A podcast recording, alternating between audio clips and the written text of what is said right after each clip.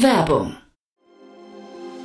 Sei dabei beim HTGF Family Day am 11. und 12. Juni in der Station Berlin. Für zwei Tage voller Inspiration und Business. Tauche ein in ein einzigartiges Netzwerkerlebnis mit bis zu 1500 Teilnehmenden. Erkunde das innovative Seed- und Later-Stage-Portfolio des Hightech Gründerfonds. Lass dich vom vielseitigen Programm inspirieren und knüpfe wertvolle Kontakte. Sichere dir jetzt dein Ticket. Mehr Informationen findest du unter www.family-day-htgf www.startup.de. Hinweis. Startup Insider übernimmt keinerlei Haftung für die Richtigkeit börsenrelevanter und unternehmensbezogener Daten.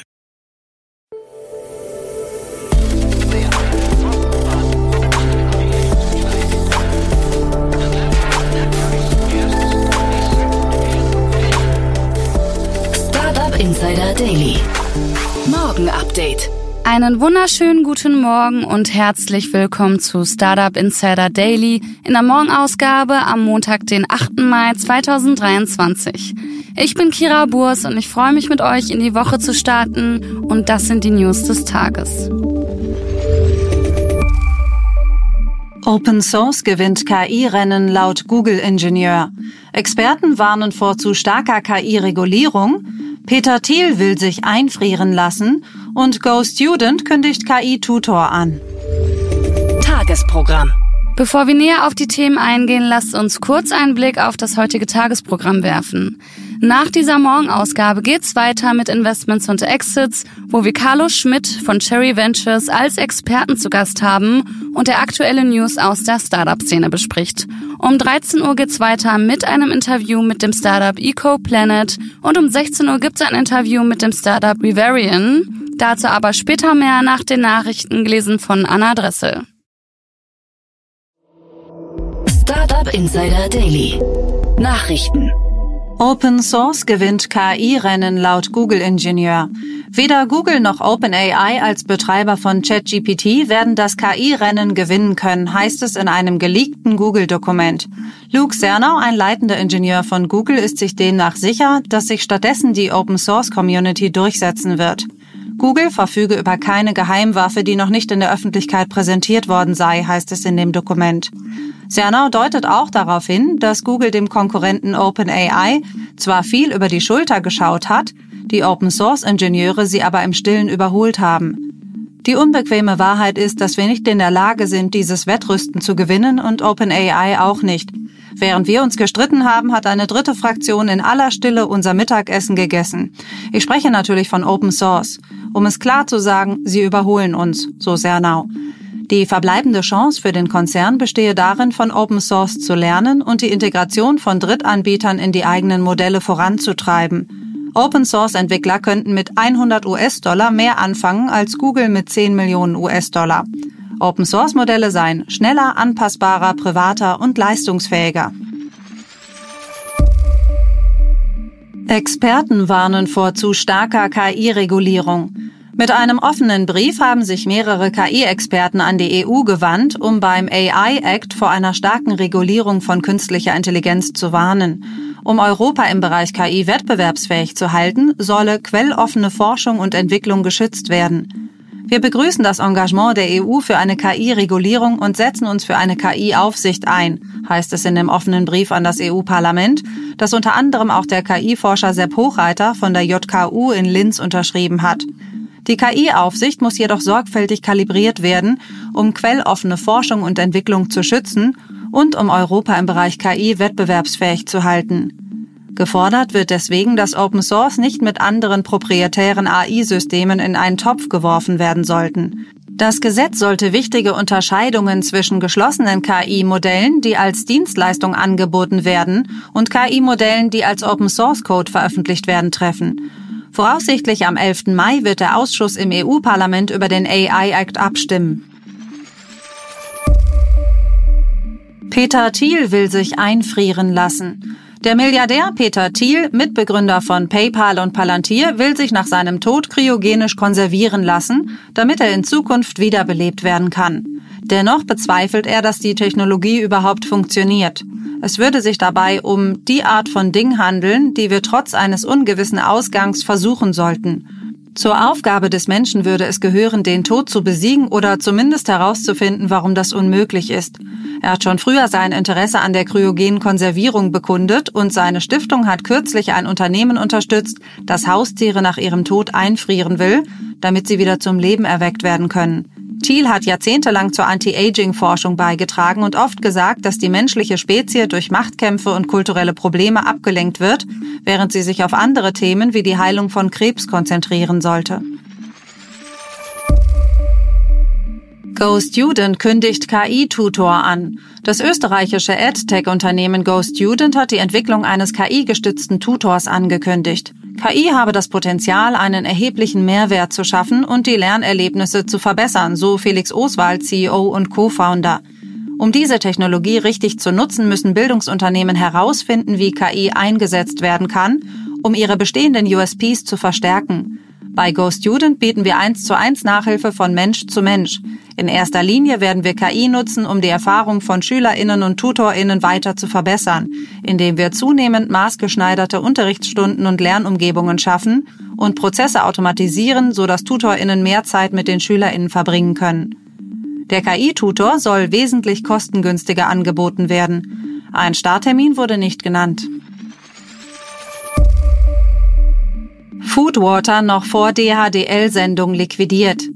Nach Tinos reiht sich jetzt auch Foodwater in die Liste der Startups ein, die noch vor Ausstrahlung ihres Pitches in der TV-Sendung Die Höhle der Löwen insolvent sind bzw. schon nicht mehr existieren. Foodwater wurde bereits im Januar 2023 liquidiert. Die aktuelle wirtschaftliche Lage geht auch an uns nicht spurlos vorbei. Leider ist der Einfluss mittlerweile so stark, dass wir uns schweren Herzens entschlossen haben, das Foodwater-Projekt bis auf weiteres zu beenden, heißt es auf der Website des Startups aus Speyer. Wir bedanken uns bei allen Kunden und Interessierten für die schöne Zeit und das entgegengebrachte Vertrauen. Im Fernsehen ist das Startup, das sich auf in Flaschen abgefüllte Gemüsebrühe konzentrierte, am heutigen Montag zu sehen, wo Gründer Lars Häling auf eine Investition über 75.000 Euro hofft. Sohail Mirpur gründet KI-Startup.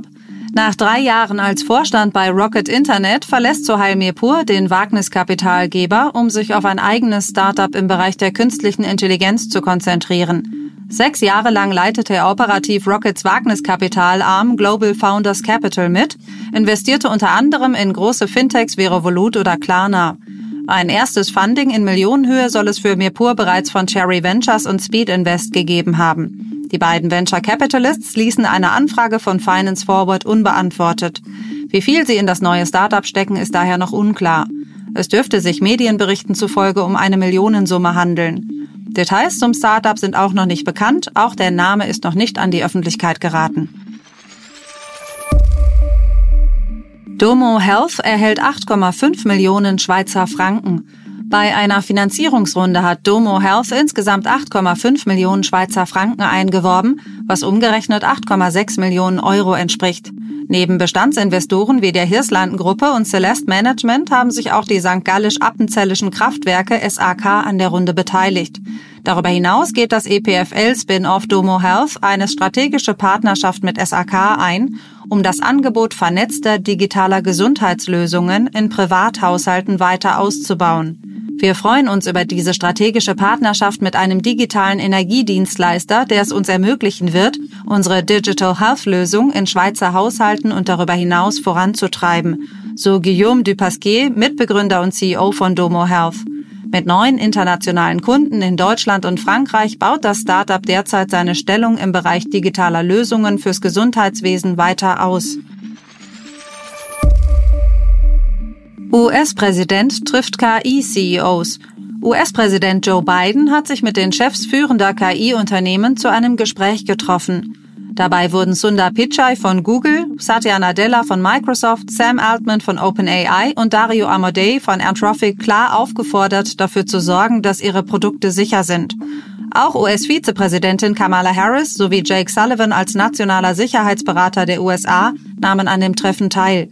Das Weiße Haus teilte mit, bei dem zweistündigen Treffen habe es eine offene und konstruktive Diskussion über die Notwendigkeit für mehr Transparenz der KI-Unternehmen gegenüber politischen Entscheidungsträgern gegeben.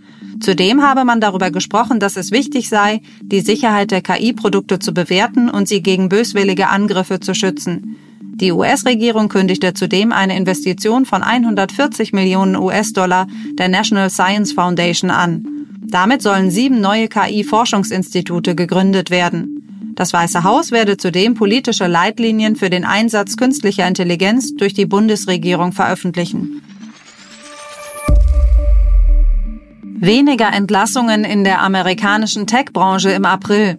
Einer Analyse zufolge haben die meisten US-Technologieunternehmen zwischen Januar und März 2023 mehr Mitarbeiter entlassen als im gesamten letzten Jahr.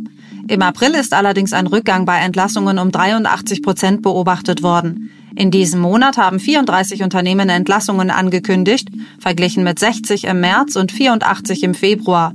Es verlassen nicht nur weniger Menschen ihren Arbeitsplatz, sondern auch weniger Unternehmen, die Mitarbeiter entlassen wollen. Healy Jones, ein leitender Angestellter des Startup-Beratungsunternehmens Cruise Consulting, glaubt jedoch nicht, dass die Entlassungen generell in absehbarer Zeit zurückgehen werden. Die US-Notenbank hat am Mittwoch eine weitere Zinserhöhung beschlossen, was darauf hindeutet, dass sowohl die öffentlichen als auch die privaten Märkte in absehbarer Zeit eher inaktiv bleiben werden. Die meisten Unternehmen geben nach wie vor die wirtschaftliche Instabilität als Hauptgrund für Entlassungen an. Mozilla startet Mastodon Beta. Mozilla, das Unternehmen hinter dem Firefox-Browser, hat den Start einer privaten Beta-Phase für seine eigene Mastodon-Instanz mozilla.social bekannt gegeben.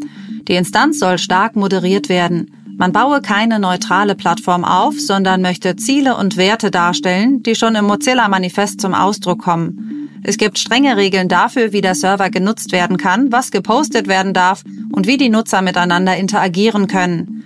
Steve Teixeira von Mozilla erklärt dazu, Sie werden einen großen Unterschied in unserem Ansatz der Inhaltsmoderation im Vergleich zu anderen großen Social-Media-Plattformen feststellen. Wir bauen keine weitere selbsterklärte neutrale Plattform auf. Wir glauben, dass Neutralität viel zu oft als Vorwand benutzt wird, um Verhaltensweisen und Inhalte zuzulassen, die darauf abzielen, diejenigen aus Gemeinschaften zu belästigen oder zu schädigen, die schon immer mit Belästigung und Gewalt konfrontiert waren. Interessierte können sich ab sofort für Mozilla.social auf eine Warteliste setzen lassen.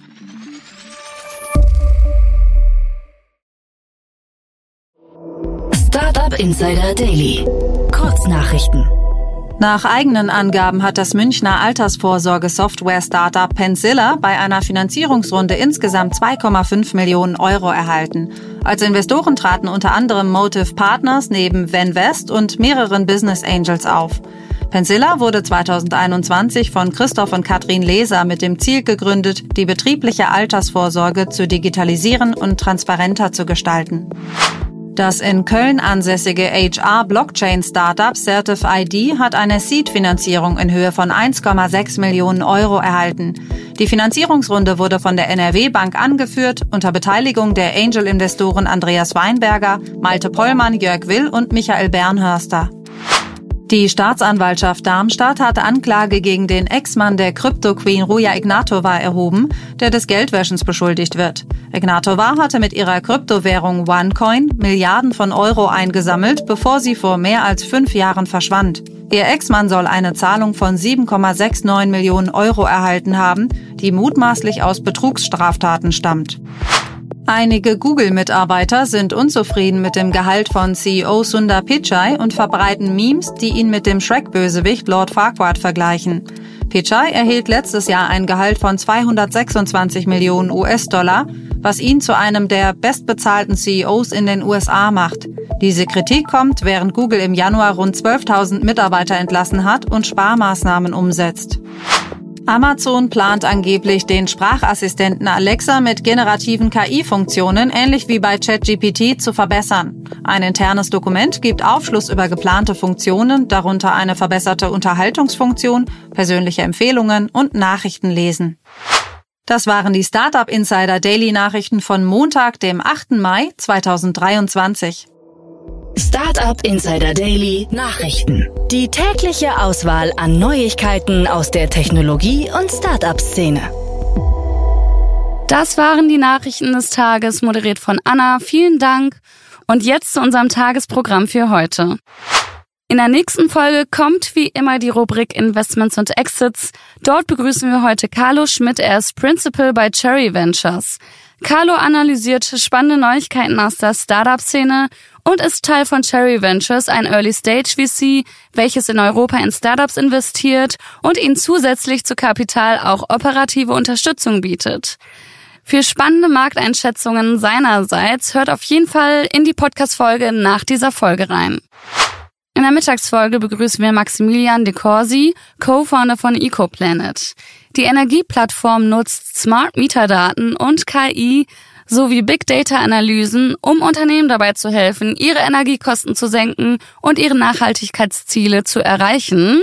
Und das Green Tech hat in einer Seed-Runde 2,6 Millionen Euro eingesammelt. Mehr dazu um 13 Uhr. Und in der Nachmittagsfolge geht's weiter mit Stefan Herrmann, CEO und Co-Founder von Rivarian. Das Startup hat eine All-in-One-Lösung für die Speicherung und Umwandlung von erneuerbaren Energien entwickelt.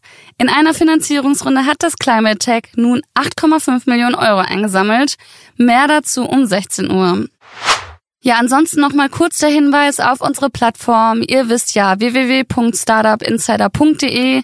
Dort findet ihr alle Unternehmen, die hier im Podcast auftreten, mit ihrem detaillierten Profil, um die größte Datenbank der deutschen Startup-Szene aufzubauen.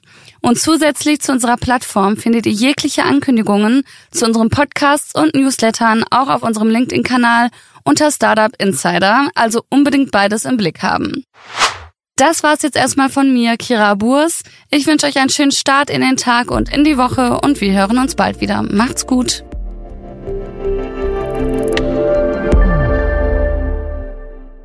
Diese Sendung wurde präsentiert von Fincredible. Onboarding made easy mit Open Banking. Mehr Infos unter www.fincredible.io.